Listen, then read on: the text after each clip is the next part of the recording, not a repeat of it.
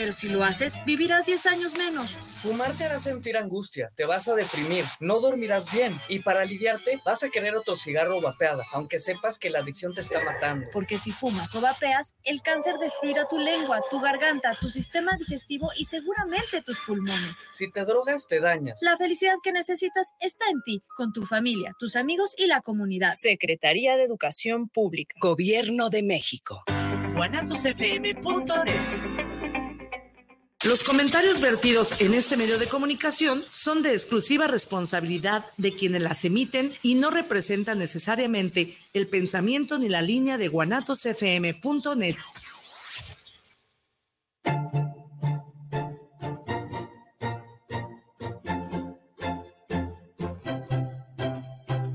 Bienvenidos a su programa Salud en Familia, Infórmate y Decide, un espacio de información y orientación para la creación de estilos saludables de vida.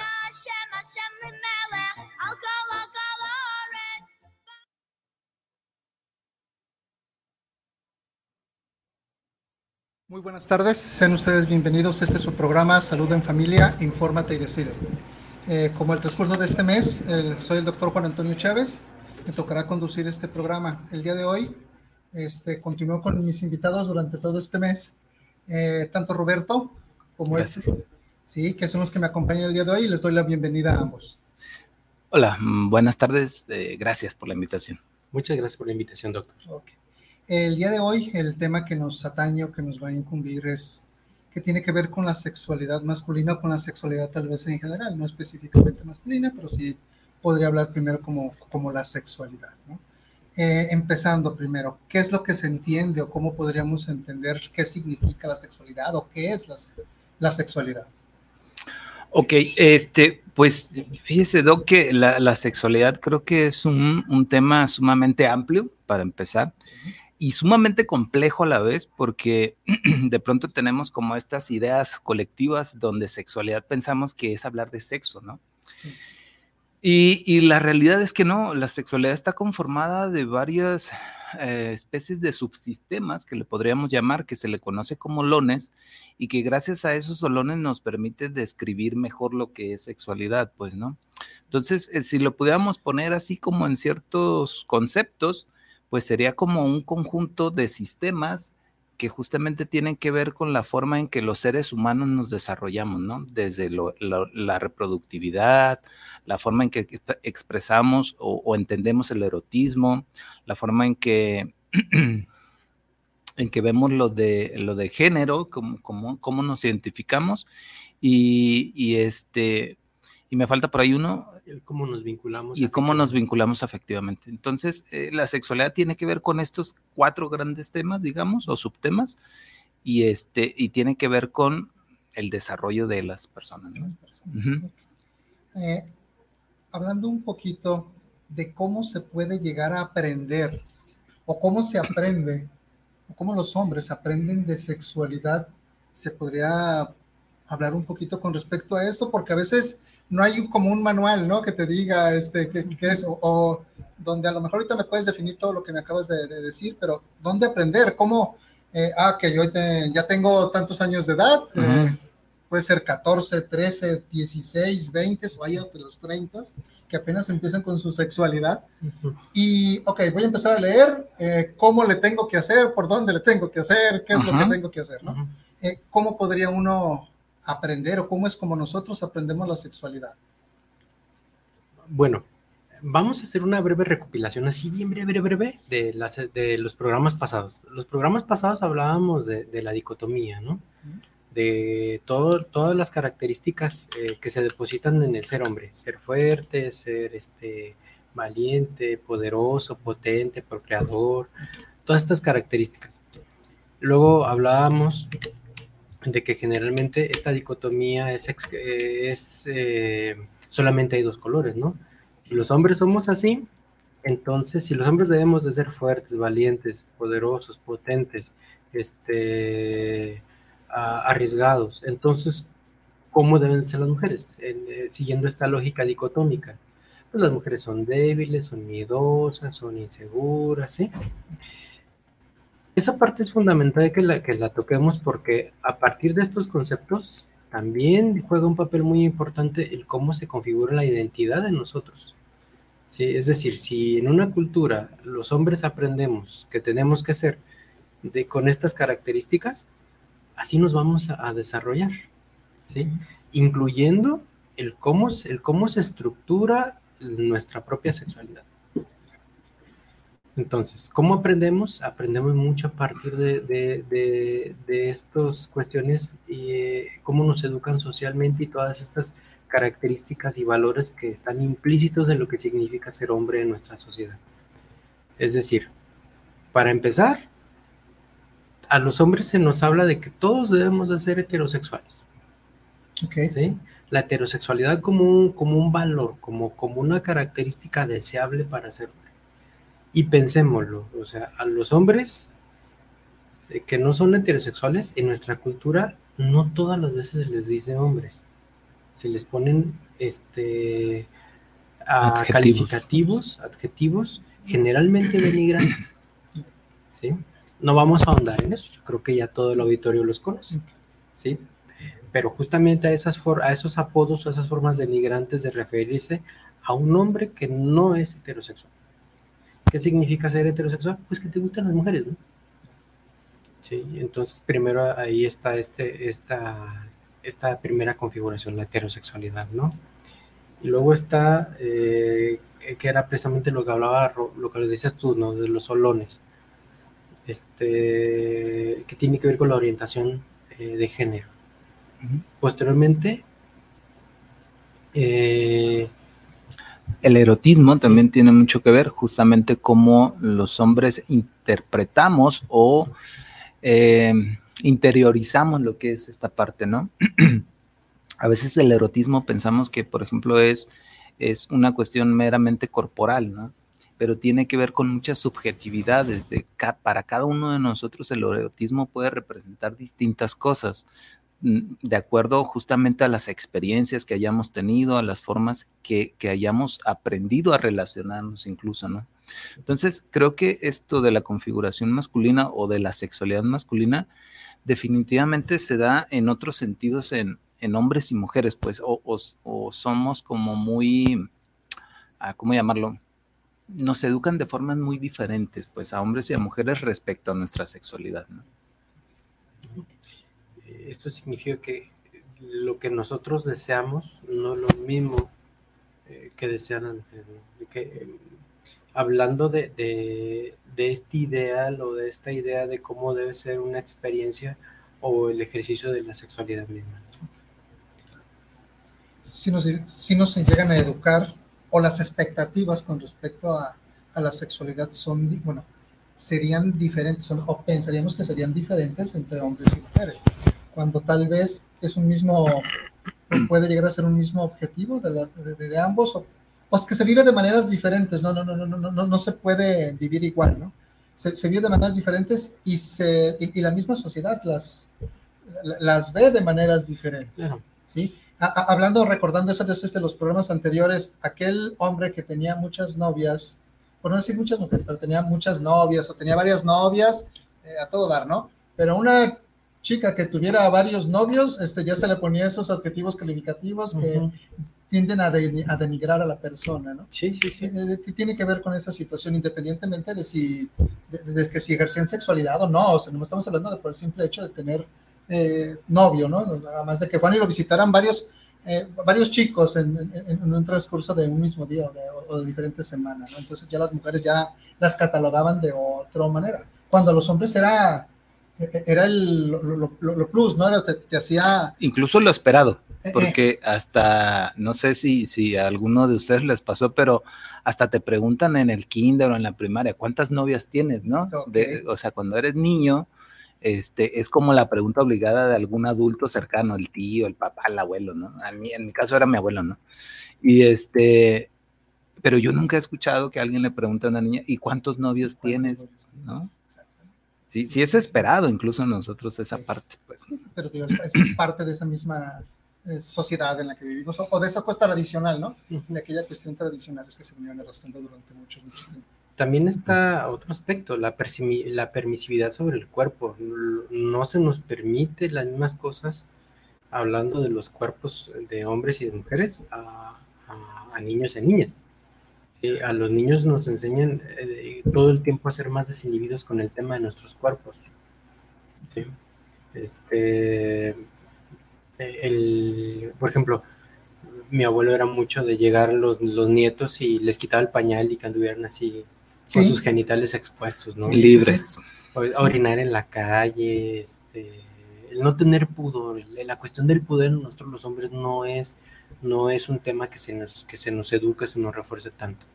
Sí, el tema de, de, de orin- de, como decía, orinar en la calle, este, Mostrar el cuerpo. Cuando andamos jugando fútbol, este, de repente no tener mayor eh, este, empacho en, en- en hacer comentarios este, sobre nuestros cuerpos. o sea, eh, mientras que a las mujeres el tema del pudor es, se educa con más, con más fuerza, desde el cómo te sientas, cómo te vistes, el tipo de actividades que hace una mujer. Una mujer no se debe subir a los árboles, una mujer no debe estar, no debe hacer actividades, este, eh, correr, todo esto, ¿no? Ahorita ya está cambiando. Sí. Eh, Lo que, lo que sí podemos decir es, está cambiando en nuestra, en, en nuestra zona metropolitana. Sí, Eh, vol- volvemos de vuelta a tocar el tema de lo, de lo, del urbano y lo rural. Y lo rural. En, en lo- en lo- en los, en los contextos rurales todavía estas educaciones están muy arraigadas. ¿sí?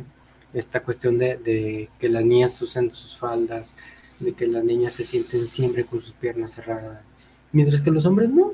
O sea, los hombres realmente el cuidado que nos enseñan a tener sobre nuestros cuerpos es muy diferente. Y eso va configurando el cómo, el cómo, el cómo vivimos nuestros cuerpos y luego cómo vivimos nuestra sexualidad. ahondando un poquito en esos lones que es lo que estaban manejando en estos. Empezando con el primero que nos habías comentado, ¿qué es lo que nos pudieras mencionar? Ahondando un poquito más en eso. Ok, si quieres mencionamos lo de eh, la reproductividad humana, que es uno de los olones principales. Bueno, son cuatro eh, y, y ninguno se entiende sin el otro. Esto es lo interesante de la sexualidad, ¿no? Que no podemos explicar la sexualidad a partir de un solo olón. Siempre están relacionados los cuatro, ¿no? Y los cuatro se pueden ver desde distintos puntos de vista, porque lo podemos ver desde el punto de vista biológico, en este caso cuando hablamos de reproductividad humana, pero también tiene que ver con lo psicológico, pero también tiene que ver con lo social. Todas estas categorías al final influyen en lo que nosotros percibimos acerca de la reproducción humana, porque no nos enseñan justamente, volviendo a lo mismo de la, de la cuestión masculina y femenina, no nos enseñan a pensar de la misma manera respecto a la reproductividad. Por ejemplo, ¿qué nos enseñan a pensar a los hombres respecto a ser papás? Hace poco, justamente en un grupo, me tocó hablar de este tema con, algunos hombres y algo de lo, de lo que recurrentemente sale en los conversatorios es, eh, yo quería ser papá para demostrar, ¿no? Que podía ser papá, que soy hombre, entonces me corresponde ser, eh, eh, convertirme papá en algún momento. Y en cambio en las mujeres muchas veces es esta idea de que deben de ser mujeres por la cuestión de la maternidad. Y los hombres no lo vemos tanto en ese sentido, pues de la paternidad, lo vemos por el demostrar, ¿no? Entonces, a partir de allí, pues la, es- este olón de la reproducción humana, o, o, sí, humana, este, tiene varias aristas desde donde abordarlo, pues, ¿no? No solamente es el tener hijos, la reproducción. La reproducción también va en este sentido de cómo percibimos eso, ¿no? El ser papás, el ser mamás, ser o no ser papá o mamá. Entonces, creo que es algo, es algo muy interesante desde donde se aborda también la reproducción, pues, ¿no? Ya una vez que estamos en pareja, también implica el- los temas de anticoncepción. Cómo nos cuidamos. Históricamente los hombres nos involucramos muy poco en los temas de anticoncepción. Sí, casi todo. Es más, la mayoría de los métodos anticonce- anticonceptivos que existen Son para mujeres. son para mujeres. Ajá. Eh, fuera del preservativo, la vasectomía, tal Y- vez y la, que ese- y, y la abstinencia, porque la espuma, pues sí es, o sea, eh, puede ser para ambas, prácticamente la que se tiene que aplicar, geles, espumas, todos esos métodos de, los de barrera, ya existe inclusive uno para, para mujeres, existe el preservativo femenino, están inyecciones orales, este, implantes, la, la, la, el mismo quirúrgico, la salpingoclasia, salpingectomía, todo ese tipo de cosas siguen existiendo. Están los parches. Eh, Hay un montón para un mujeres. montón para y mujeres, para nosotros Ah, se reduce dos tipos. o tres. y nosotros no son como dos o tres los que siguen el mismo mercado, lo hace como Sí, tal, ¿no? eso habla de cómo lo percibimos los hombres la reproducción, ¿no? O sea, para nosotros no es tan importante si somos padres, bueno, no lo quiero generalizar, pero en este sentido como que nos despreocupa un poco, pues, ¿no? De, ah, no le hace, los que vengan. Exacto. Sí, pero pues eres tú el que, no eres tú el que los va a Sí, tener, ¿verdad? Exactamente. Sí. los- va- O, o la idea esta de que la mujer es la que se embaraza, ¿no? Ey, Y la que Sí, cuida después. Sí, la que se embaraza es, la, es decir, la que debe tener la responsabilidad, pero también desde hablando desde el punto de vista biológico, la que termina siendo una inversión biológica mayor. Nosotros Sí. no. Nosotros Sí, la- sí, sí. realmente la inversión biológica convertirse en padre es muy baja, ¿no? Sí. Una eyaculación. tan tan. Pero la inversión biológica que es una, mu- una mujer para convertirse en madre es altísima, ¿no? Sí, por supuesto. Entonces, desde ese punto de vista, también los hombres este, nos, nos desmarcamos muchas veces de los temas de anticoncepción, desde ese tema de, que, de cómo concebimos la reproductividad, ¿no? Y es una pregunta que nosotros hacemos frecuentemente a los hombres, ¿no? ¿Cómo, cómo fue que te convertiste en papá?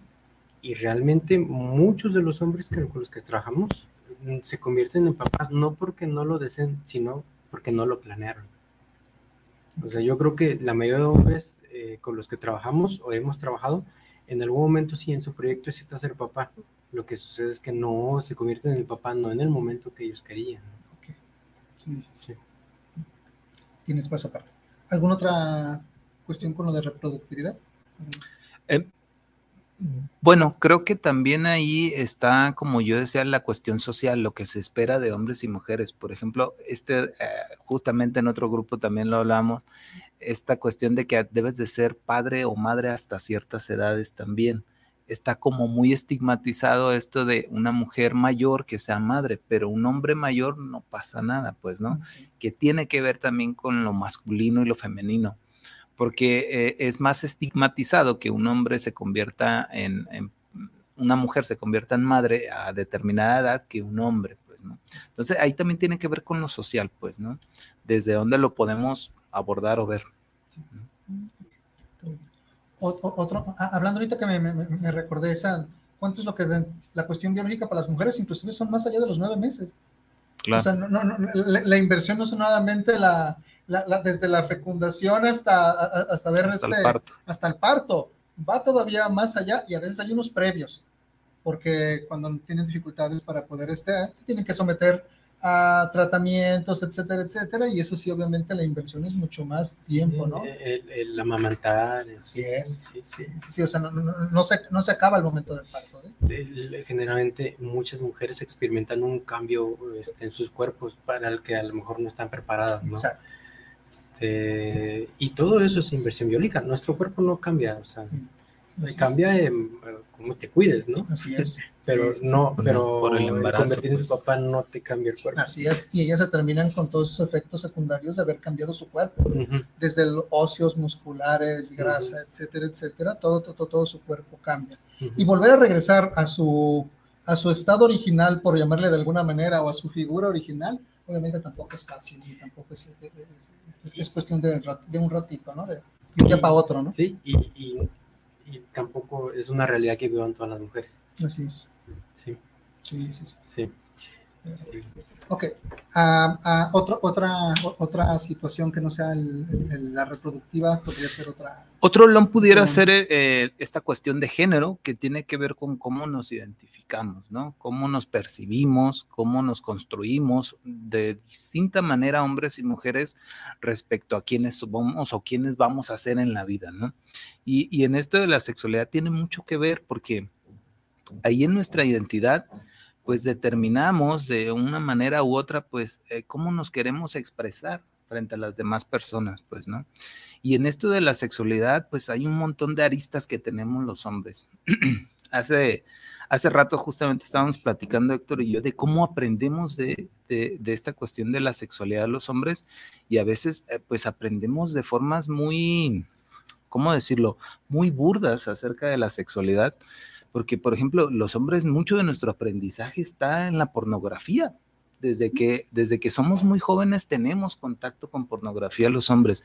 No digo que todos, pero muchos de los hombres con los que yo he platicado es su primer contacto tuvo que ver con pornografía, ¿no? Este, porque en casa no se habló de sexualidad, porque en casa no se habla de sexo, todavía menos. Este, entonces, pues, ¿con quién hablas de estos temas? Con otros hombres. Con tus pares. con tus pares de la misma edad y desconocen lo mismo que tú generalmente. Y se inventan las mismas que tú. Exacto. Mucho, mucho de la información que recibes está cargado justamente de esto, ¿no? De estas ideas que los hombres tenemos en la cabeza, pero que no necesariamente son reales o ciertas. Entonces nuestras fuentes de información pues son de muy dudosa procedencia para empezar. de muy mala calidad. Eh, sí, entonces, este, desde ahí vamos construyendo una identidad, pues, sumamente, a veces incluso conflictiva con la, con, con las demás personas a partir de esto, ¿no? De la sexualidad.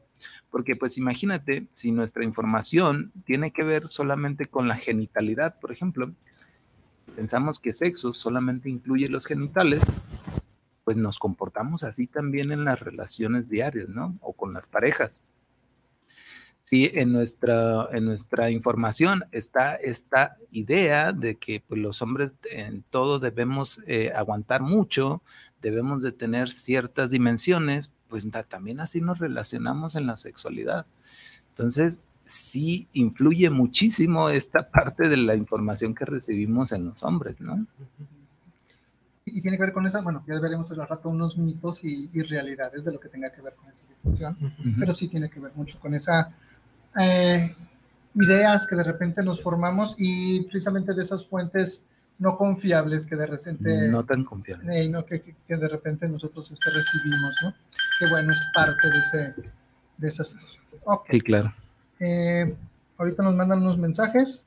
Isabel Chávez nos manda saludos para los doctores presentes y escuchando el tema de hoy. Muchas, este, muchas gracias Isabel, te agradecemos tu, escucha. Carolina Rojas nos manda saludos al programa de Salud en Familia y saludos a todos nosotros. ¿sí? Muchas gracias Carolina.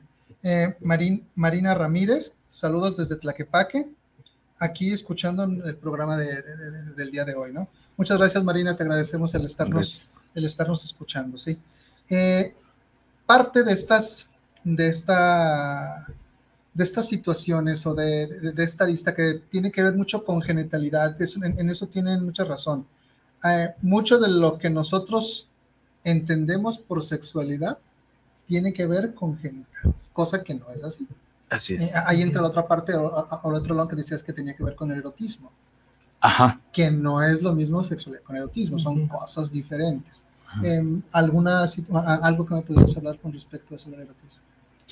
Bueno, eh, tiene mucho que ver con cómo nos enseñan a vincularnos afectivamente.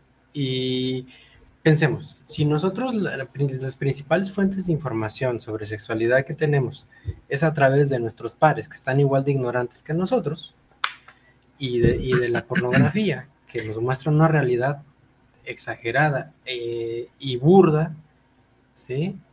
Entonces yo me voy a intentar vincular así, ¿sí?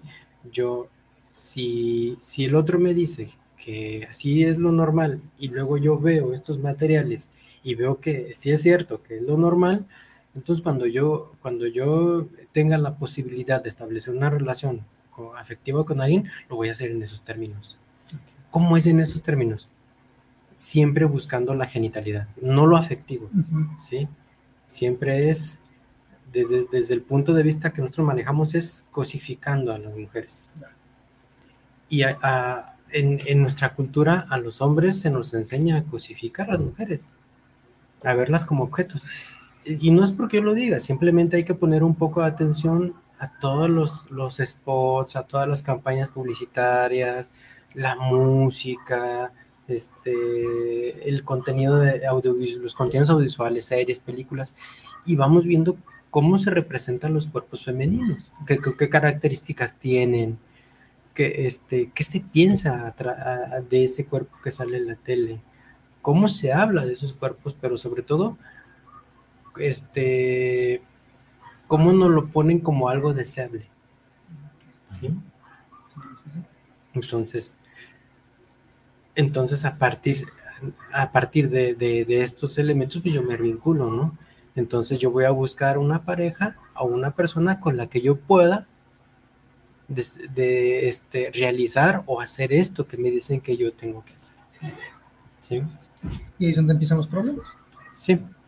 sí. Sí, de alguna manera. Algo que también es, es, característico del erotismo es que va cambiando de acuerdo a la cultura y al tiempo. Porque para lo que para otras generaciones era erótico, a lo mejor para estas nuevas generaciones ya no entra en ese, en ese rango, ¿no? Yo recuerdo mucho eh, estos ejemplos de, simplemente en las mujeres mexicanas de los setentas, que eran mujeres de caderas anchas, este, con formas más, ¿cómo decirlo?, más grandes, voluptuosas. voluptuosas, este, era era mucho más apreciado en ese momento y, muchas veces relacionado con el erotismo. Y hoy en día han venido cambiando también incluso esas formas de, de ver lo, que es erótico o no, lo que nos llama la atención o no.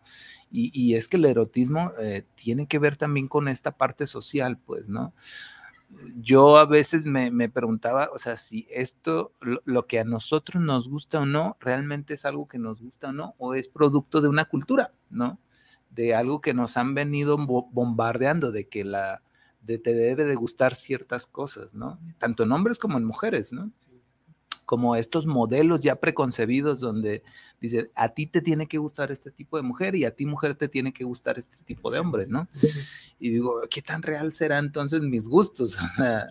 O, qué tanto están influenciados por todo nuestro, nuestro entorno, ¿no? Y ese bombardeo que dices puede ser desde medios de comunicación, la misma familia, eh, a lo mejor si, y, hablo, si a ti te gusta un tipo de chica y a tu hermano le gusta otro tipo de chica y a tu otro hermano le gusta la misma chica que tu hermano, tal vez tú te quieras o sea, que tus chicas que te gusten sean como las de tu hermano, aunque a ti te guste otro tipo de personas. Hablo morenas. Y no, es que a mí morenas, pelirrojas o rubias. Hay gente que le gustan las rubias. Y, por hablar de, de, una característica X, ¿no? Eh, o de piel blanca o de piel más morena o de piel más trigueña. ¿Qué tanto realmente es eso, es eso real que a mí me gusta o es porque los demás me dicen que la de piel blanca es mucho más bonita? Claro que la de piel morena. Sí. Por llamarla de alguna manera, ¿no? justamente en el fin de semana donde se estrenó Barbie, ¿no? Ah, exactamente. Sí, sí, sí. Que tiene que ver con esas. Con, esos ideales de belleza. De belleza. Estereotipos. Eh, inclusive la vez, ¿no? Delgada, rubia. Rubia, claro. Eh, ojos azules. Ojos, ojos de otro tipo, ese tipo de cuestiones. Bueno. Que luego esos, el, el, Ken, le pasa lo mismo, ¿eh? ahora me voy del otro lado y el Ken se supone que sí va. El claro, es una persona alta, trigueña, musculoso. De hecho, fíjate, yo escuché muchas críticas acerca del actor que representa a Ken justamente por eso, porque es un hombre ya de cuarenta y tantos años, ya no es tan joven, que, que, ya no se ve el físico como antes. Y yo cuando lo vi dije, ay, güey, pues, ¿qué quieren? O sea, sí, la edad, lo único que es es la edad. A lo mejor si el chico hubiera tenido ¿no? 20 o sea, a, esa edad ya se le considera un hombre mayor. Sí. Qué bárbaro, ¿no? Pero eh, tiene que ver con nuestra cultura. Tiene que ver con esa cultura. Este, es más, hablando de otras cosas, por ahí una sobrina alguna vez comentaba que las señoras de 25 años, digo, las, las chicas de 25 años son señoras. Ah, Obviamente, pero estoy hablando que es una niña que tiene 5 o 6 años. Claro, para ellas ya son señoras. Las de 25 ya son señoras, ¿no? Entonces, eso, eh, eh, obviamente, okay. para de pestañas, las que tienen, 20, las que tienen 25, este pero bueno, esa es, parte de esa, de esa percepción que tenemos de acuerdo a la edad. O, ¿se acuerdan de la primera vez que alguna vez les dijeron señores? A mí todavía no me dicen. No, eh, pues te han mentido. Esa de que ve, con el señor de allá, o señor, me da permiso. No, sí, o sea, que un dependiente te diga, ¿no? Aquí tiene su cambio, señor, y tú te quedas desde, ah, caray. la primera vez que me dijeron fue como, como a los 35. Sí, sí, sí. Me digo que. Pues está temprana edad, ¿eh? ¿eh? Pues te estoy diciendo, te dice el señor a los 35 y todo. Chale, ¿qué es lo que pasa? Bueno, pero es parte de esa cultura y de esa sensación de estar, sí, sí, sí. estar sintiendo, ¿no? Hablando de eso. Entonces, Ah, Eso, eso que dice Roberto es muy importante porque en- con esa regla nos vinculamos. Sí, con e- yo busco eso en la relación. Sea, sea real o no, yo lo busco. Eh, Y eso termina siendo um, problemático, no en el sentido de que esté mal, sino en el sentido de que no se alcanza nunca. Es un, es un, es un ideal francamente inalcanzable más en nuestra cultura. Sí, sí. Mi genética no me da para. Sí, no.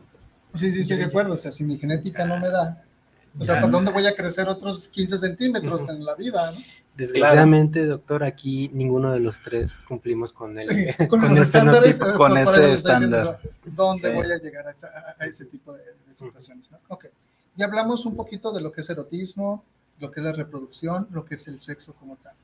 El afecto. Ese es otro de los solones, justamente la, la vinculación afectiva y cómo aprendimos a vincularnos es sumamente importante, ¿no? Porque a partir de cómo aprendemos a relacionarnos los hombres es como en cierta medida van a ser la calidad de nuestras relaciones. Y a los hombres nos enseñan a vincularnos también de formas ah, complejas, por decirlo de alguna manera, ¿no? ¿Qué, esperamos de la otra persona? ¿Qué, qué, qué estamos dispuestos a dar? Cuando se habla de la vinculación afectiva, pues se habla de esta capacidad que, que tenemos los seres humanos de sentir o no sentimientos, emociones intensas por otras personas, ¿no? ¿Y qué pensamos los, los hombres en particular acerca de las emociones, ¿no? Por ahí en los grupos a veces hemos puesto de ejemplos algunas canciones de Pedro Infante. No sé si usted, Doc, conoce la, la canción de La Verdolaga. Este, Acuérdame. eh, es una canción donde Pedro Infante habla de, de un poco o un tanto de las emociones de los hombres, porque él dice pues que, que tú no te debes de encariñar mucho, tú no te debes de enamorar.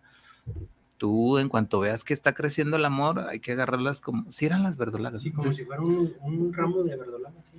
la arrancas y se acabó el amor, ¿no? O sea, y, y lo ponemos de ejemplo porque muchas veces la forma en que nos vinculamos los hombres con otras personas es justamente en esos sentidos, en donde no permitimos sentirnos este, emociones o sentimientos intensos porque creemos que eso nos va a poner en desventaja frente a la otra persona. Si yo me muestro, exacto, si yo me muestro como un hombre enamorado y que estoy así en las nubes y que este, a todo le digo que sí, pues otros hombres me van a decir, no seas tonto. Hasta hay dichos comunes o, o populares en nuestra sociedad que reivindican esa forma de pensar, ¿no? Te dicen, a la mujer ni todo el amor, ni todo el dinero, ¿no? Entonces, así nos enseñan a vincularnos a los hombres y eso es muy representativo porque en realidad así nos vinculamos los hombres. Y los mismos amigos te echan carrilla hablando precisamente de Claro. que estás muy, muy, muy enamorado de la nada y ya te dicen, ah, por sí te tira así, la la. Y te De empiezan a tonto, tirar por lo menos, no te bajan. mismos, ey, de, de- de que no, que no seas tonto, que sabe qué, que sabe qué tanto. No, no vayas con ella, mejor vente y vente para este lado y no, no, no, déjala plantada y mejor vente a Sí, cotorrear aquí con nosotros, etcétera, etcétera, ¿no? ya Sí. te trae de tu... Ajá, sí, sí, sí, todo ese tipo de, de- cuestiones que la misma, la misma sociedad o el misma, la, la- la misma comunidad donde vivimos nos llega. Sí, y es que hemos aprendido a, a pensar que las emociones, ciertas emociones tienen que ver con la debilidad Ya. y nosotros no nos queremos mostrar débiles. Los hombres nos enseñan que no nos debemos mostrar débiles. Sí. Entonces, el, el cariño, el afecto, este, son emociones que muchos hombres no se permiten experimentar. Sí, eh, en, en los grupos es bien común que de pronto escucho yo frases en los hombres como, no, es que las mujeres son emocionales y nosotros racionales, ¿no? Y yo les digo, ¿realmente los hombres seremos tan racionales? O sea, ¿realmente no sentiremos emociones o las ocultamos muy bien? Que es algo distinto porque tenemos la misma capacidad, tanto hombres como mujeres, de tener las mismas emociones. El detalle es que nosotros no nos las permitimos las emociones, ¿no? Y no, nos las, no, no las mostramos ante las demás personas, pero las emociones están ahí presentes. Los hombres somos muchos emocionalmente en ese por sentido. O sea, manera, sí. eh, emociones como el miedo, como la tristeza, como eh, el sentirte de alguna forma mal emocionalmente no son bien vistas para nosotros, ¿no? No nos permitimos mucho tener estas emociones y eso de alguna manera nos limita un montón en la forma en que nos vinculamos con las demás personas, porque incluso yo he escuchado mujeres que dicen, pues es que parece que no tienen sentimientos ustedes, ¿no? O sea, porque actuamos así duros, recios, no expresamos nada, ni siquiera hablamos a veces, somos como piedras, o sea, ¿no? Y eso tiene que ver con la forma en que nos educan, a, o con la forma en que nos han educado a vincularnos con las demás personas. ¿no? Aterrizando en el tema de, la sexualidad, muchos hombres, el único, el único aspecto de la relación en donde pueden mostrar ternura es, en el momento íntimo de la sexualidad. De ahí en más son es como vivir con un robot. Y creo que ya hay robots que pueden eh, imitar emociones. Sí, creo que sí. Creo que bueno. Ok, recibimos unos mensajitos eh, de parte de Marta Hernández, interesante tema. Felicitaciones al programa y a los invitados. Gracias. Ok, Ismael García, suena interesante todo lo que dicen, pero a muchos hombres nos cuesta dejar estereotipos y conductas aprendidas. Nos manda saludos y felicitaciones a, a todos, ¿no? Ricardo Holguín, saludos al programa, interesante tema y felicidades. Rosaura Gutiérrez, he buscado tener otro tipo de educación para mis hijos, pero es difícil es, como comentamos, es parte ya de la idiosincrasia del mismo. Es cultural. Así es. Saludos y felicitamos a nosotros. Ana Paula Fregoso, desde la Ciudad de México, nos felicita y dice que interesante tema. ¿sí? Gracias. Eh, muchas gracias, Ana Paula. Héctor García, felicidades y saludos. Sería interesante continuaran con el tema de sexualidad y cómo educar a los hombres al respecto, porque cierto hay muchas restricciones para mujeres y a los hombres carta abierta para ello, ¿no? Que es parte de eso mismo, ¿no? Que a ti mientras más chicas tienes o mientras más este, relaciones tienes, más hombre eres. Entre comillotas, lo de más hombre, ¿no? Claro. No, mejor, sino más hombre llegas a ser. Eh, Marisa Morales, a nuestros hijos cada vez le dan más información como el que nosotros estamos dando, pero a los padres no. Okay. Y a veces somos los padres quienes limitamos su educación. ¿sí? A veces sí los muchachos son auto, autodidacta con respecto a eso, o en las escuelas les dan cierto tipo de, de educación sexual, que hay mucha controversia con respecto a eso, si le empiezas desde edades tempranas, si le empiezas desde edades más, más, de adolescente, eh, si, se las das ya cuando, pues ya para qué. Este, ya, cuando son padres. Sí, ya cuando son padres, padres adolescentes. Quieres enseñar a tener sexualidad responsable y la chica de 16, bueno, de 18 años, para que soy exagerada, la de 18 años ya tiene tres hijos, ¿no? Este, que este, pulula esta situación aquí, ¿no? Eh, y el papá tiene también sus 17 18 años, o sea, no, no, no son tan, tan, diferentes de edades, pero bueno, es, es parte de, esta, de, de, esta, de esta forma en la que convivimos todos o de esta sociedad que de repente. Y como dicen, dentro de la misma zona conurbana de Guadalajara, por colonias también es diferente vivir la sexualidad. Mm. Por municipios este se hace muy, muy raro, pero puede ser así como por, por colonias o por zonas de la por, zonas también se puede, se puede llevar eh, a, a, ver diferencias entre la forma en la que se, se maneja o se entiende este tipo de, situaciones. Claro, de, hecho, un poquito abonando a este tema de la desinformación y cómo de pronto a, padres y madres nos cuesta hablar con los hijos y las hijas acerca de estos temas, eh, es justamente el hecho de que Jalisco es uno de los principales estados o estamos en los primeros lugares de embarazo adolescente. Y tiene que ver justamente con que no se hablan de estos temas y nos, nos da temor y nos da cosa y nos, nos chiviamos, pero la sexualidad debería ser parte fundamental de las pláticas en familia. Y curiosamente, insisto, es este, ni siquiera es hablar de sexo.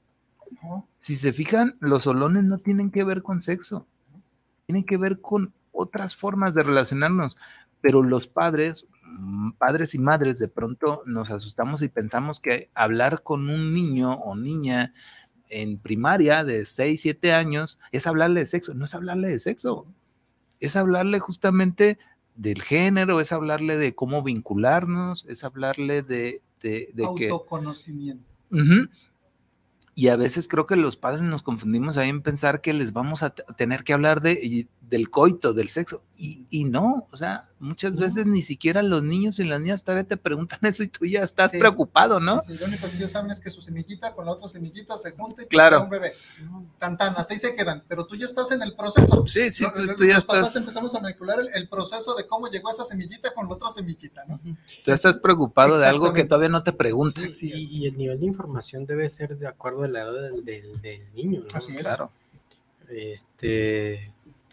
Eh, O sea, a un niño de 5 o 6 años no le voy a hablar de. de de, de coito, ¿no? ¿De qué, de qué, qué necesita de este niño de 5 o 6 años? Pues, pues que aprenda a asearse, ¿no? Así es. Que aprenda cómo, cómo se llama cada parte de su cuerpo. Por que ejemplo. aprenda a cuidar de ese cuerpo y que aprenda que ese cuerpo es, es, privado, es íntimo Así es. y solamente él puede tocarlo, verlo, ¿no? Y, y nada más.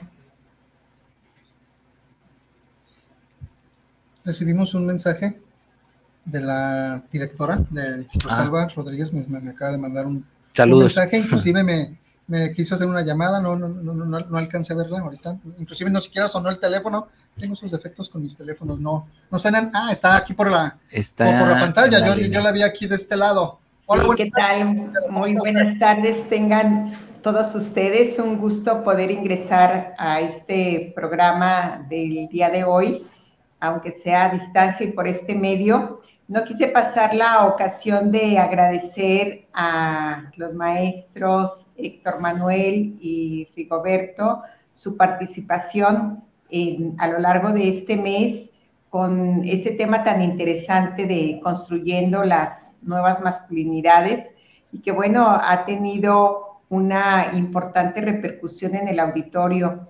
Ya por allí nos han llegado felicitaciones y saludos que espero que el doctor se los haya hecho extensivo a lo largo de, de este, de estos programas.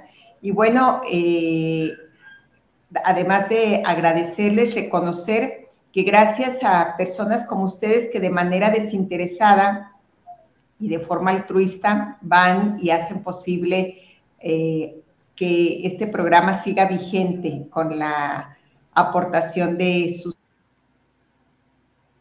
Se cortó. Se trabó. Se trabó tanto. invitaciones Ujú. para ustedes y obviamente para el doctor Juan Antonio, que durante este mes estuvo a cargo de los micrófonos de una manera muy acertada con la invitación de ustedes, trabajando en la difusión y la transmisión del programa Salud en Familia. Muchísimas gracias, enhorabuena y esperamos seguir contando con su participación a lo largo de nuestro programa. Gracias, doctor Juan, por su dedicación y la aportación en la conducción de este programa. Felicidades. Muchas gracias. Agradezco Gracias. el que se haya podido comunicar el día de hoy con nosotros, aunque sea así a distancia. Este, yo sé que sus ocupaciones la tienen ahí en la, en, en- en la unidad, ahí con, nos- con nosotros, pero le agradezco mucho su, eh, su interés en haberse comunicado con nosotros. Gracias, felicidades. Hasta luego, que Hasta esté muy luego. bien. Gracias. Bye. Gracias, bye. Bueno, entonces yo creía que la, la llamada era directamente por acá, pero sí era por videollamada. Excelente, entonces. estuvo todo muy bien. Ok, aunando ahora un poquito o empezando a hablar, ya dijimos qué es lo que puede llegar a construir o cómo se, no desglosar, sino que puede llegar a construir la sexualidad. Sí, que Ujú. son estos cuatro, estos cuatro temas que acabamos de ver, estos Ujú. cuatro bloques que, que acabamos de tocar. Ahora sí, hablando con respecto a mitos Ujú. a situaciones que ya allí tocamos un poquito con respecto a esa situación, sobre todo como cómo aprendimos a ver la sexualidad o dónde fue donde nos educamos a sexualidad, o sea por video, o sea por impreso, o sea de la manera que sea, eh, cómo pudimos aprender esa sexualidad, qué mitos existirían con respecto a eso, porque así como dices, no, uno fue eso, ¿no? Que las chicas tienen que tener, como dices, ciertas dimensiones, hombres y mujeres, Ujú. pasan los dos, con ciertas características físicas, Ujú. eh, con cierto, con la durabilidad del acto sexual como tal, eso también puede ser una, Ahí hay un- varios. un mito y de ahí existen un montonal que nos podrías hablar? Sí, bueno, no sé si tú quieres empezar con lo de los Con mitos. sencillito, con un sencillito. Eh, el mito de que, de que la relación, este, la relación sexual implica este, el, el contacto genital. No. Sí. Eh, desgraciadamente a los hombres nos han enseñado a pensar así, que, toda vinculación sexual tiene que terminar en, la genitalidad, ¿sí? Y no, o sea, eh, debemos de entender que eh, hay más formas de relacionarnos más allá del contacto genital, ¿sí? De formas afectivas, de formas cuidadosas, de formas respetuosas, no necesariamente así, ¿sí? Escuchando la necesidad de la otra persona, porque otro de los mitos que también eh, nos educan es que los hombres debemos de tener la experiencia, los conocimientos y nosotros debemos de tener la responsabilidad de nosotros en nuestra calidad de hombres ser los que guiamos y, llevamos a la otra persona a la satisfacción. Ah, otro mito y que yo me voy a ir un poquito más atrás, que es en la adolescencia, tiene que ver con la masturbación. Recuerdo que en algún momento eh, en la secundaria, por ahí fue un doctor, no una doctora, perdón, a hablarnos de sexualidad.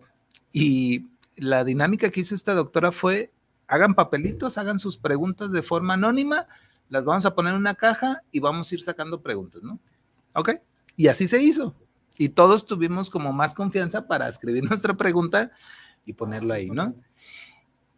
Más del 70-80% de, de las preguntas eran, ¿hace daño la masturbación? es que te quedas chaparro, este, Exacto. Eh, te vas a quedar ciego en una de esas. Te van a salir pelos en la mano. Hasta hay una canción, ¿no? Eh, sí. Ah, claro, de, del, personal. Del personal. Pero bueno, eso demuestra nuestras edades, entonces no vamos a hablar de eso.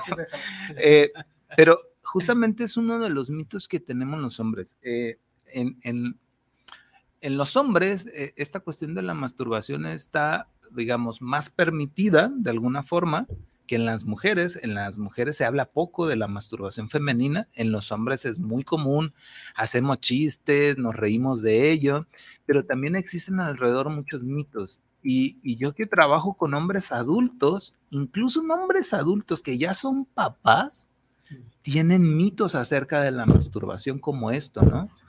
Hay hombres que tienen el mito de que es malo, te hace daño, te hace daño. Hombres y adultos estoy hablando, ¿no?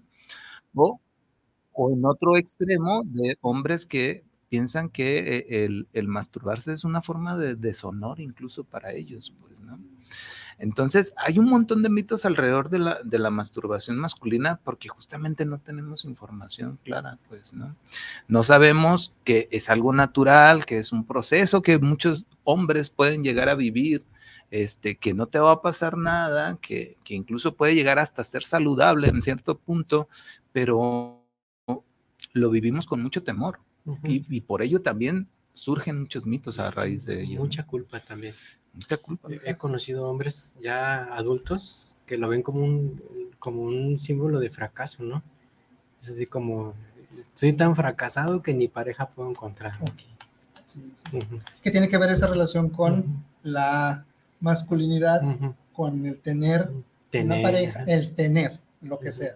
Llámese pareja, llámese esposa, llámese novia, la, la, la, la. Ese, ya, ese ya es parte de lo, ese, ese tipo de, de, creencias dan mucho sustento a que los hombres busquemos este, servicios sexuales. Exacto.